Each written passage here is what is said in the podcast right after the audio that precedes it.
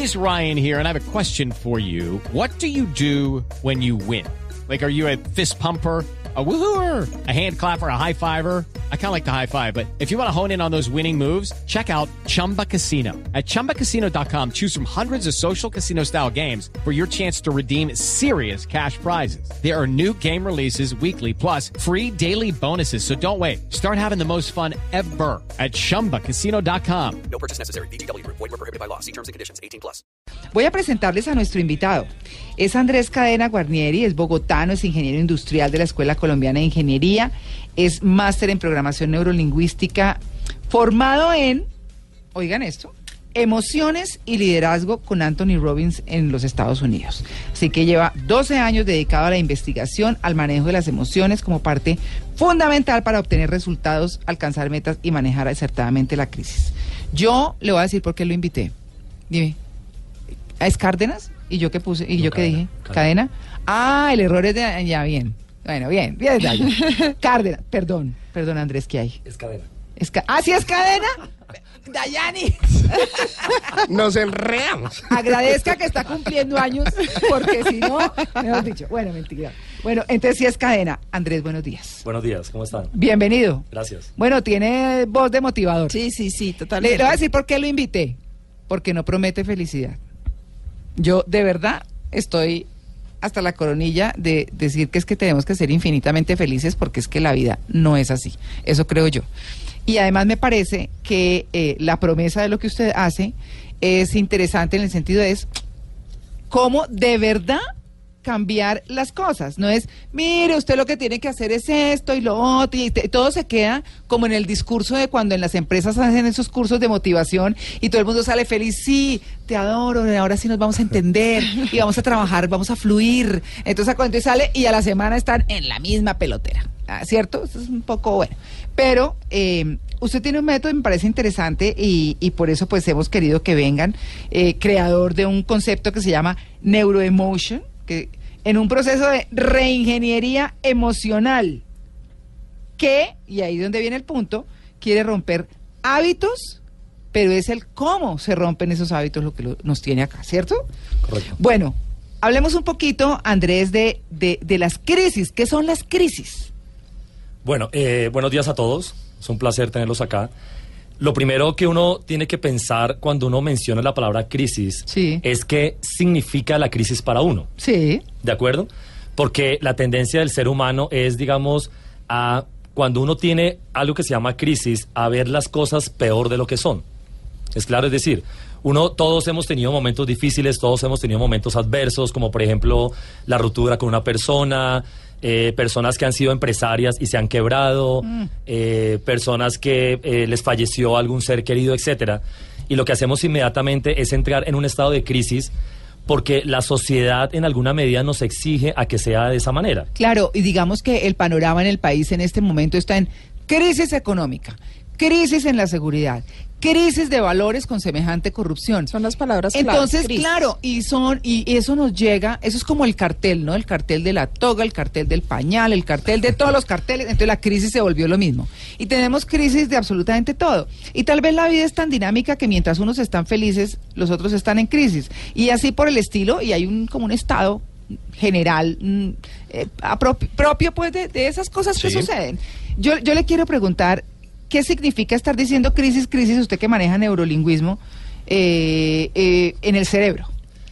Cuando, cuando, digamos, todo el tiempo nos están diciendo que estamos en crisis, lo que termina pasando es que el ser humano se lo termina creyendo a nivel mental y a nivel fisiológico. Ajá. Es decir, todo el tiempo nos está diciendo, o sea, el entorno nos está diciendo están en crisis, están en crisis, están en crisis, Sí. y empezamos a sentir que realmente estamos en eso. Ajá. ¿Qué es lo que termina pasando con la crisis? Cuando a ti te dicen estás en crisis y tú mentalmente tienes un objetivo, digamos, diferente o quieres lograr algo en tu vida, ya sea personal o profesional, pero a nivel corporal o fisiológico te sientes en crisis, Mm. lo que termina pasando es que tu pensamiento termina siendo el engaño. Y ahí es donde yo digo que ¿Cuál engaño? ¿Cuál engaño? Perdón. pensar positivamente en Ajá. querer lograr algo, sintiéndote internamente en crisis, crea Eso- un conflicto. Ah, Ah, eso lo que quiere decir es que hay que estar Claro. igual por dentro y por fuera, como toca. Claro. Eh, exactamente, es como...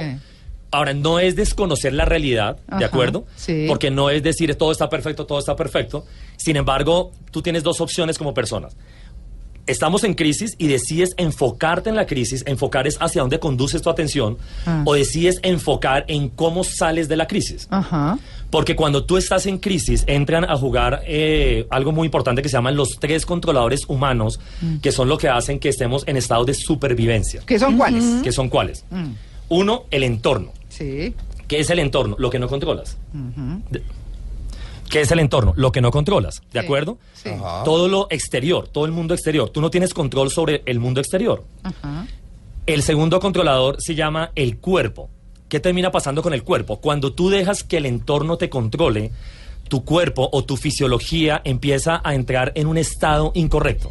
Por eso las personas que están pasando momentos difíciles o se adelgazan o se ven demacradas o todas las cosas, ¿cierto? O si están felices, están pues felices, así estén gorditas, por ejemplo, ¿cierto? Exactamente. Ah, bueno, bien. Ahora bien, digamos, el, el entorno que no controlas te produce algo que se llama estrés. ¿Es claro? Sin embargo, el estrés también está, está mal interpretado. ¿Por qué? Porque el estrés está comprobado que libera mecanismos de defensa para que el ser humano muchas veces se pueda salvar de algo. Claro. Entonces, cuando le dicen a ti, tienes que eliminar el estrés de tu vida, te están diciendo muerte. Claro. ¿Es claro? Ah. O sea, el estrés no es malo. Es decir, tienes que aprender a gestionarlo. Lo que es malo es vivir en estado de estrés. Es un poco como tú abrías el programa. Ser feliz. Entonces yo también digo, ¿qué es ser feliz? A Claro. veces hay que estar tranquilo, a veces hay que estar serio, pero vivir siempre en estado de felicidad. No, eso no existe. eh, exactamente. No, y ahí es no donde se vuelve filosófico y no, y no real. Claro. ¿De acuerdo? Entonces, el entorno es el primer controlador humano. Mm. El 90% de los seres humanos se dejan controlar por el entorno. O sea, lo que no controlas, lo que no depende de ti, lo que no dominas. O sea que entrando en materia, de ahí es que hay que empezar a salir. Claro, Ok. Pero ese entorno también es vivir del que dirán. sí, exactamente. O sea, creemos saber quiénes somos por el carro que tenemos, por el trabajo que tenemos, por las personas que nos rodean, por el éxito aparente que tenemos. Yo pregunto algo, si todo eso desapareciera, ¿quién seríamos realmente los seres humanos? Pues lo que somos. Lo que somos. La esencia. En naturaleza, ¿no? Exacto, la esencia. La esencia. Sí. Sin embargo, el 80% de las personas no han logrado cerrar la brecha entre quien aparentan ser y quienes son realmente. Mm. ¿De acuerdo? Uy, sí, eso me parece muy triste, ¿sabe?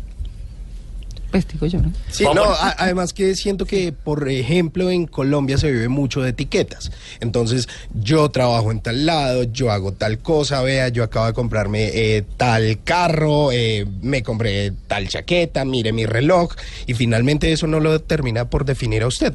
Hay una foto viral en redes sociales donde se ve a, A Bill Mark Gates y a Mark Zuckerberg, sí. con una camiseta, en pantaloneta, Sin reloj. Sin nada, sin ninguna apariencia. Y son las personas que más tienen dinero en este mundo. Y se pueden comprar lo que quieran. Claro, el- lo que pasa es que el mundo nos ha mostrado que realmente el entorno es quien determina quién eres y marca tu emoción.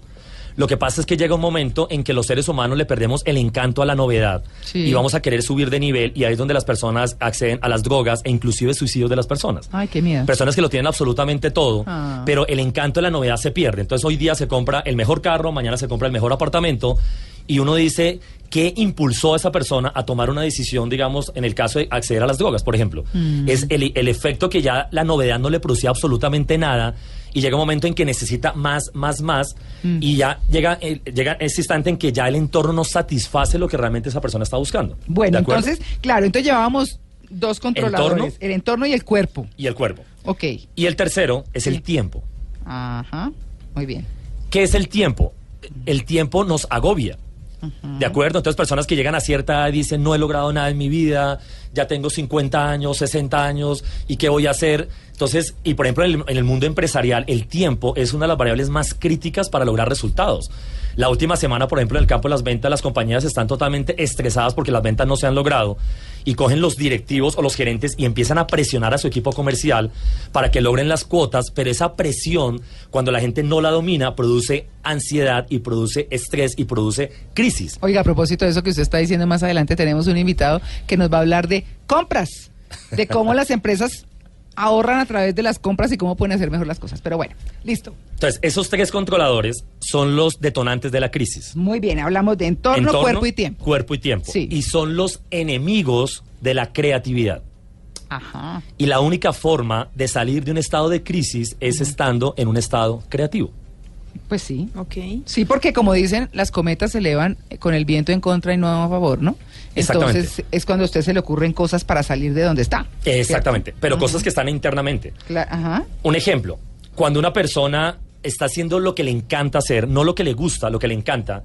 Por ejemplo, eh, tú decías que la música, etcétera. Sí. Cuando una persona está bailando porque realmente le encanta el baile, ¿qué pasa con el tiempo? ¿Existe o no existe? No existe, No existe. se ¿De acuerdo? goza. Sí. O sea, el tiempo no existe. De acuerdo. O sea, tú dices, uy, las 10 de la mañana tengo que llegar a la casa.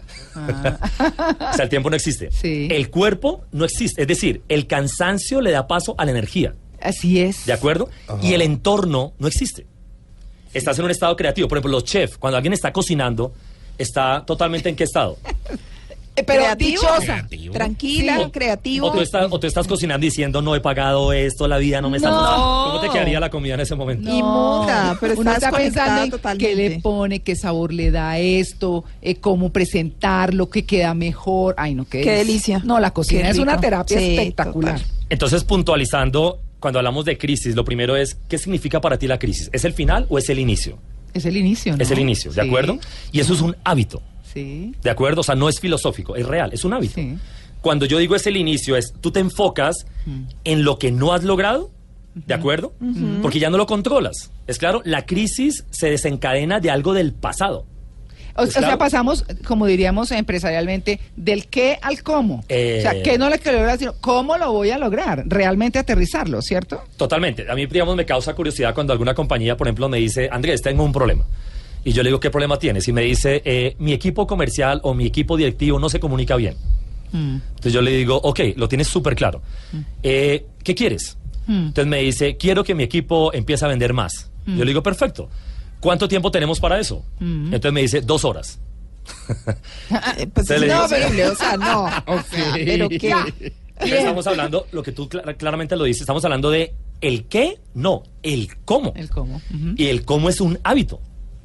¿De acuerdo? Dale. O sea, un equipo que no se comunica bien es un equipo que, por ejemplo, utiliza muchas veces la palabra pero.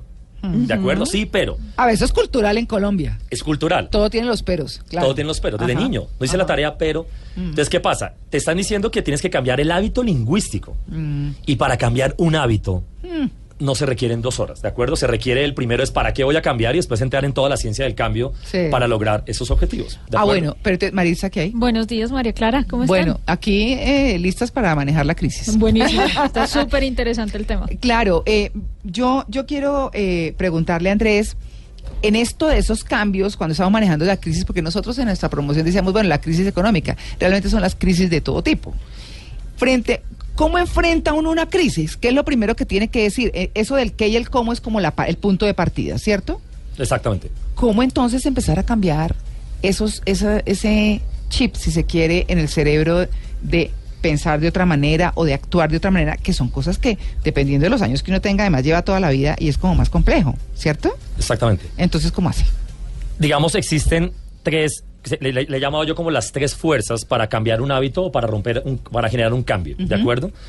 Que son la mente, o sea, lo- todo lo que tiene que ver con la mente, el estado, Sí. el estado es lo que tiene que ver con el cuerpo. ¿de acuerdo? Y la acción, Mente, estado y acción. mente, estado y acción. Ok. ¿Qué es la mente? La mente es tu cerebro en acción, Sí. ¿de acuerdo? Y la mente está gobernada por los pensamientos. Sí. El estado son tus sentimientos, que son el lenguaje de tu cuerpo. Sí. ¿De acuerdo? Y la acción es cómo lo haces. ¿Qué pasa muchas veces? Quieres cambiar tu forma de hacer las cosas, pero no cambias tu forma de pensar. Eso es importantísimo, eso es importantísimo.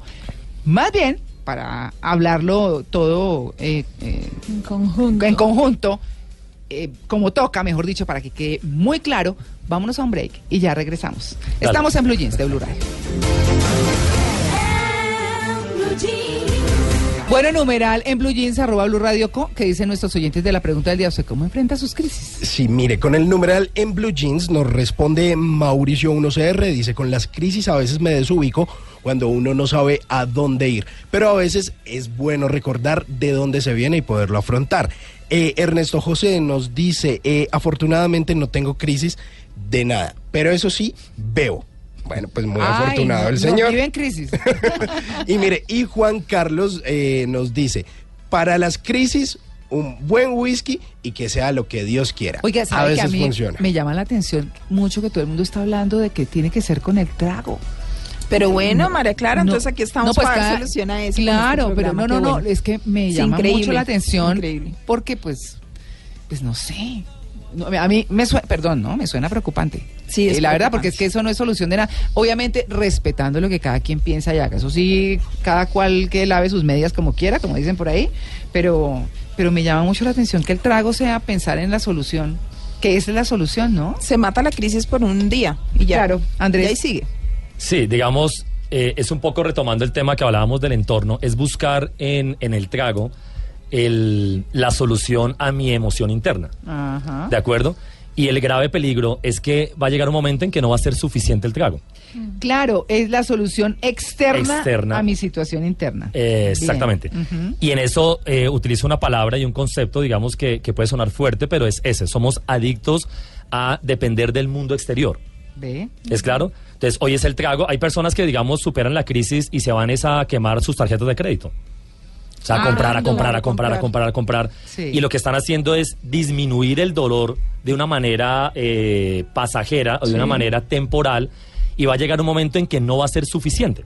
¿De acuerdo? Por ejemplo, cuando uno asume un duelo eh, yéndose de viaje y se desconecta totalmente por X o Y cantidad de meses, eh, ¿qué tan bueno es esto, digamos, decir como, ay, ¿sabe qué? Adiós, yo dejo eso ahí y finalmente no asumirlo, sino simplemente escapar? Es exactamente igual. Por ejemplo, uno dice, "Voy- eh, acabo de tener una crisis sentimental, es un ejemplo, y me voy a ir tres meses, me voy a desaparecer de esa persona. ¿De acuerdo?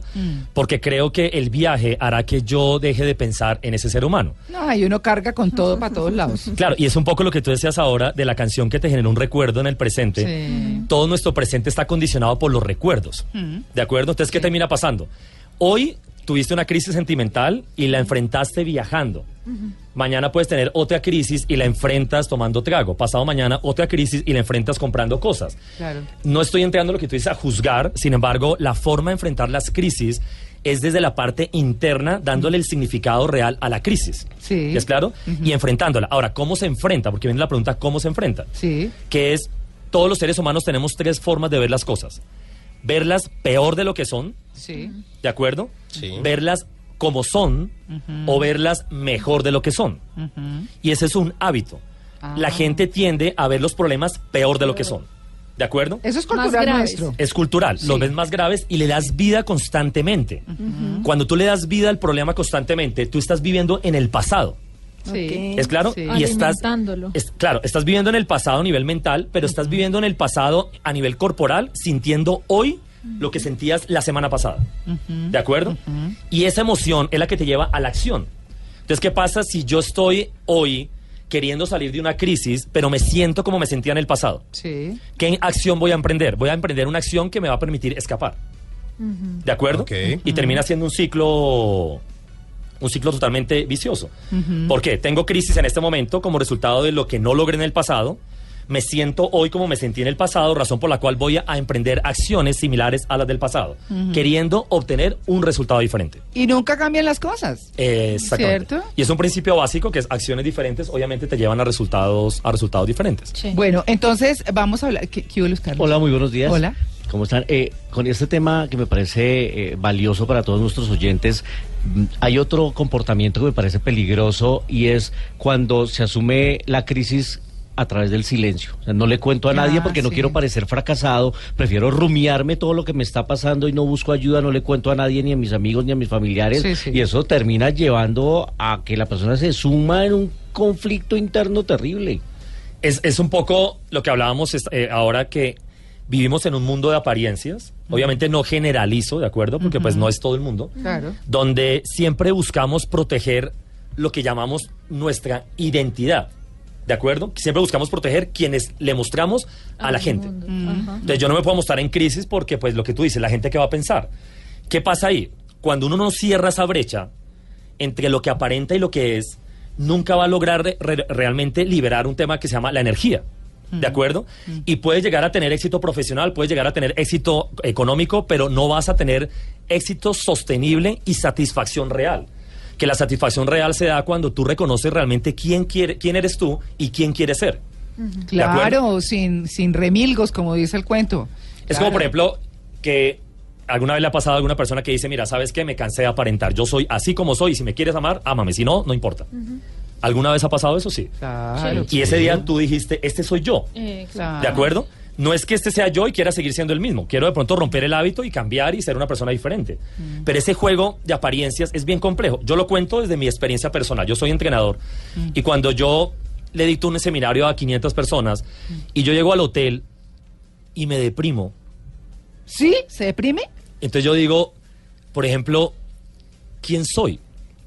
Es decir, me, pas- me pasaba, ¿de acuerdo? Ah. Entonces yo digo, yo digo, ¿quién soy yo? El que se para al frente de 500 personas y te aplauden y sales feliz y diciendo, ¿este soy yo? Mm. O el que está en la habitación Deprimido. solo diciendo, ¿quién soy realmente? Entonces, ¿qué pasa? Termino yo volviéndome también adicto a los aplausos, adictos a un mundo exterior donde realmente eso no va a ser sostenible. que es lo que les pasa a las grandes figuras públicas Claro. que terminan Eh. extrañando esos aplausos porque son su gasolina, porque si no hay reconocimiento externo, entonces no son. No son felices. ¿No? no Ahora, tienen motivación. Tú me haces una pregunta y me dijiste, ¿te deprimes? Y aquí, aquí hay que... Claro. es que me Yo sale, dije, sale experto en oh, emoción. Sí, Corte, claro, corte. ¿se deprime? ¿Cómo así?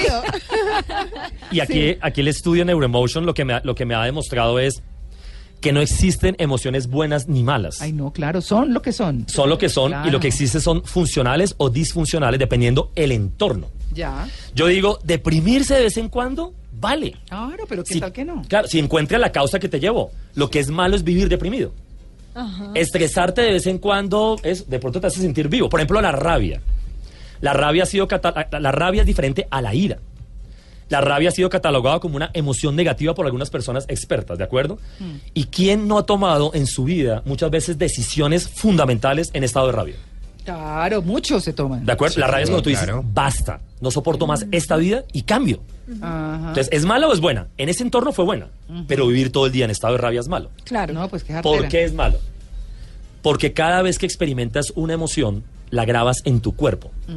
Y cada vez que la grabas, salir de ahí es cuando se nos vuelve un problema. ¿Ah, sí? Porque la frase es, "No- somos adictos a ser las mismas personas siempre. Ay, bueno, quiero decirle que soy crossover en emociones. sí, Multitask. porque soy entre rabia, todo. A uno le pasa de, De todo, todo, ¿cierto? claro. Por ejemplo, la tranquilidad es una muy buena emoción. Depende. Sí, hasta que... No hay una emoción que más mate una persona que tiene estándares altos que la tranquilidad. Claro. La persona que no le importa si lo logra o no lo logra. Ay, no, pero eso también, ¿qué tal esa insensibilidad? Claro, no? horrible. ¿De acuerdo? Entonces termina uno diciendo, ¿malas o buenas? No, depende. ¿El miedo es malo? Una vez me preguntaron, ¿el miedo es malo? Yo dije, ¿qué significa para ti el miedo? Mm. El miedo te puede ayudar, por ejemplo, estás caminando en algún lugar inseguro en Bogotá, en alguna ciudad. Claro, y te hace reaccionar. Te hace reaccionar y te cambia de dirección. Claro. Pero el miedo para hablar en público no. Exacto. Entonces, Te hace más resiliente el miedo en muchas ocasiones. claro, o sea, entonces uno dice, ¿es malo o es bueno? Entonces es romper un poco creencias donde nos dicen es que el miedo es malo, no puedes ser, no puedes estar triste, tienes que ser feliz. Y entonces yo digo, ¿feliz según quién? O sea, ¿qué es la felicidad realmente? La felicidad es una decisión. Ay, ¿De eso es como, yo pienso que, que mm, ese ser a, a veces iracundo o a veces eh, feliz o a veces toda esa, esa montaña rusa de emociones y todo eso es como parte de la vida también, que en unos es más una cosa que la otra y demás, ¿verdad? Totalmente. Sí, yo creo que es, de- es, es como reconocer que esas cosas son partes de la vida. La ansiedad está ahí. La ansiedad está ahí. ¿Cómo, cómo se manifiesta la ansiedad? La ansiedad, todos hemos escuchado hablar de algo que se llama incertidumbre. Ajá. ¿De acuerdo? Ah, claro. Eh, lo que pasa es que muchas veces nos la han vendido de manera negativa. La incertidumbre es no sabemos lo que va a pasar, ¿de acuerdo? Claro. Sin embargo, los grandes empresarios, las personas que han logrado grandes resultados, todos tenemos incertidumbre. Eso va como pegado al riesgo, ¿no? Lo que uno se arriesga. Claro. ¿Sí? ¿Qué pasa? La incertidumbre es lo que va a pasar en el futuro. Sí. ¿De acuerdo? Mm.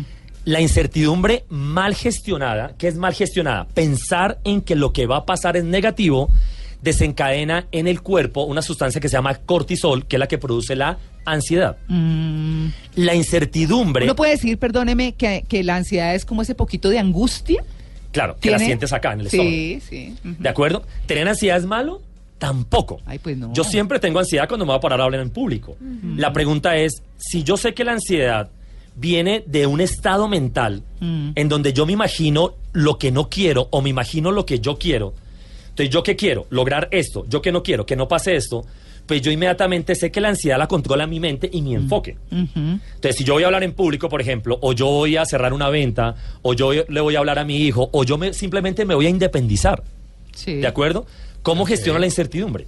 ¿De acuerdo? Entonces, o me imagino que lo puedo lograr o me imagino que no lo puedo lograr. Y eso es bien importante. Si me enfoco en que no lo puedo lograr, produce ansiedad. Sí. Si me enfoco en que lo puedo lograr, produce expectativa. Y la expectativa libera adrenalina, libera sustancias. que- Emoción. Eh, exactamente. Sí, sí. Pero a veces esa expectativa no puede llegar a ser contraproducente porque a veces uno se genera expectativas con cosas, con personas, con situaciones y finalmente cuando eso no resulta, resulta ser totalmente decepcionante para uno. Sí, porque no le das la bienvenida a todas las experiencias. Y metafóricamente lo voy a decir, levantamos muros para que las experiencias negativas no pasen. ¿Qué significa esto? Que tenemos que vivir todas las experiencias, positivas o negativas, para que realmente me mantenga en estado de expectativa y no en estado de ansiedad. ¿De acuerdo? ¿Qué es la expectativa? Pensar en que lo puedo lograr. ¿De acuerdo? Pero sé que en cualquier momento me puede pasar algo que no es. Pero cuando te pase algo negativo, míralo como es, no peor de lo que es. Sí, en su justa medida, mejor Eh, dicho. Exactamente. En su justa medida. Bueno, ahí estamos. Ya casi cerramos, pero el tema está interesantísimo porque nos falta abordar otras cositas, por supuesto. 8 y 46. Bueno, vamos a cerrar este tema que está bien, bien interesante y es cómo asumir las crisis de manera positiva, que es fundamentalmente de lo que se trata. Aprovecharlas como una oportunidad y no mirarlas con tragedia. Obviamente todas las crisis tienen sus niveles también y hay unas más difíciles que otras, pero bueno, ¿cómo las podemos afrontar ahí, Andrés, eh, ya para cerrar?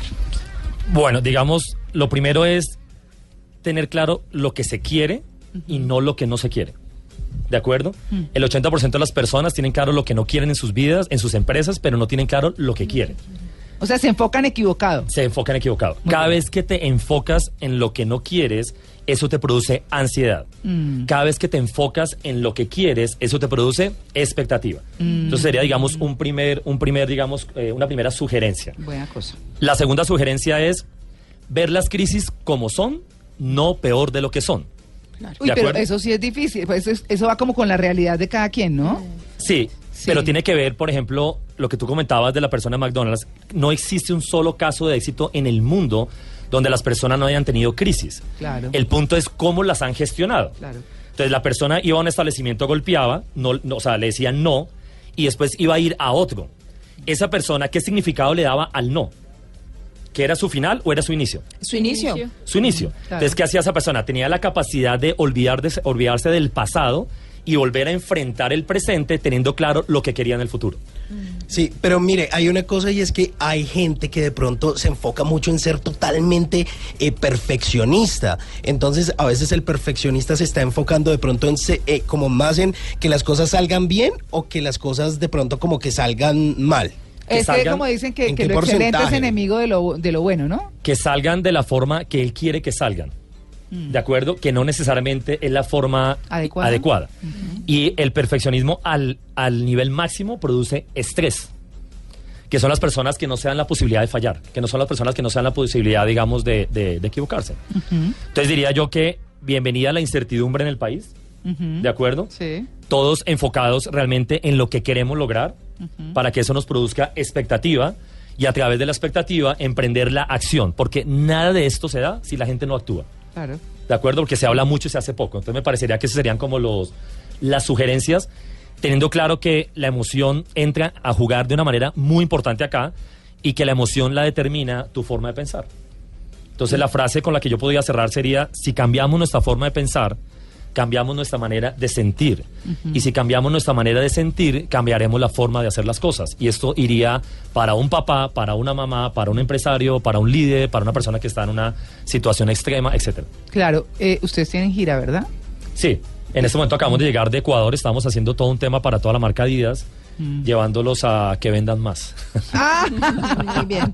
que sean más, más, Claro. más efectivos. Eh, ¿Podría mencionar la marca? Eh, no, pero bueno. Pero bueno, ya que... Eh, aprendamos de esta crisis. Ahora vienen otra- otras compañías, vamos a estar haciendo eh, seminarios abiertos al público. ah, chévere. donde cualquier tipo de persona puede asistir desde el concepto de romper hábitos para llevar tu vida a otro nivel. Digamos, ese es como el, como el, como el concepto clave donde la emoción entre a jugar, donde la incertidumbre es bienvenida, donde las emociones negativas son bienvenidas, donde pensar de forma negativa es bienvenido. O sea, eh, no entrar a juzgar a nadie, sino simplemente tú piensas de forma negativa, perfecto, te va a enseñar a que no lo hagas todo el tiempo. Ajá. ¿De acuerdo? Todo el tiempo vives deprimido, todo el tiempo vives estresado. Ok, no es malo hacerlo si te la pasas todo el tiempo, sí. Entonces te va a enseñar a gestionar el estrés para que no vivas estresado todo el tiempo. Y a partir de ahí, desde lo que somos los seres humanos, poder lograr resultados diferentes. Bueno, pues es eh, Andrés Cadena. Es Cadena, ¿no? Cadena. Muy bien.